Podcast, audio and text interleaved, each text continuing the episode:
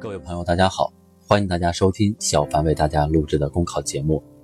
节目文字版下载，请关注微信公众号，跟着评论学申论。本期话题为提升环保自觉，崇尚绿色生活。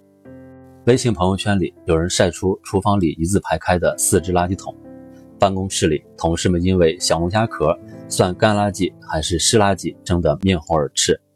家里面小朋友刚把从学校学会的垃圾分类知识交给爷爷奶奶，将于七月一日起实行的《上海市生活垃圾管理条例》成了上海市民的环保动员令，也映照着市民对于绿色风尚的追求。今天践行绿色生活，实现垃圾减量，破解垃圾围城的城市困局，已经成为全社会的共识。一段时间以来，北京、上海、广州、深圳等超大城市。先后就生活垃圾管理建章立制，通过督促引导、强化全流程分类、严格执法监管，让更多人行动起来。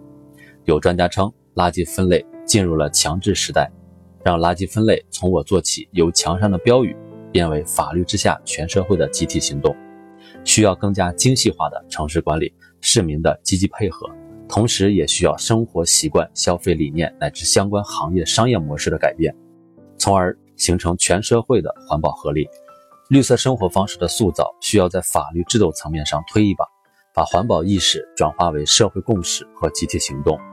垃圾分类的刚性制度和市民的环保意识本来就是相辅相成的，不可能等到环保意识完全成熟之后再让相关措施落地。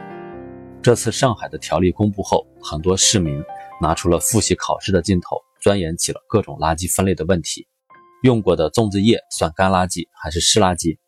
家里的宠物粪便算什么垃圾？要不要冲进马桶里？这一现象说明，正是在制度的推动下，在垃圾分类的实践过程中，相关理念才能成为人们的生活习惯、文明自觉，进而推动树立绿色风尚的标杆。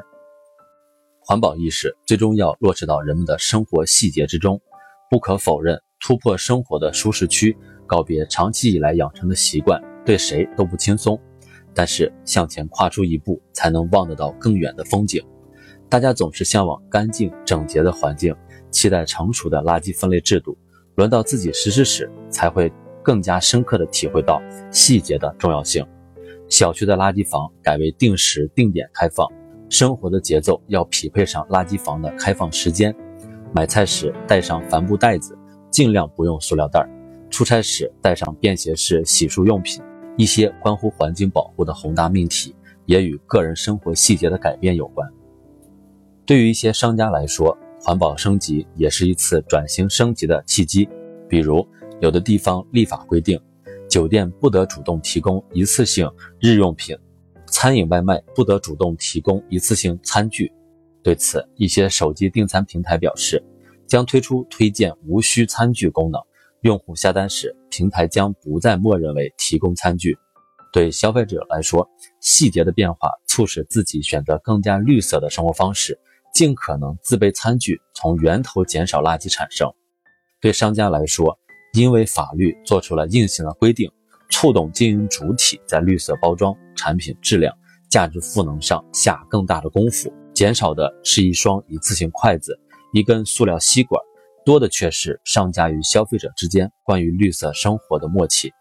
习近平总书记强调，培养垃圾分类的好习惯，从全社会人人动手，一起来为改善生活环境做努力，一起来为绿色发展、可持续发展做贡献。垃圾分类看似小事，却需要所有人的付出，也将改变几代人的生活方式。干净整洁的环境背后，是城市的精细化管理和成熟的环保理念。只有人人行动起来，转变生活习惯和消费方式，才能让环境保护的意识成为生活中那条细细的红线，推动绿色生活方式更加深入人心。本节目所选文章均来自人民网、求是网、学习强国。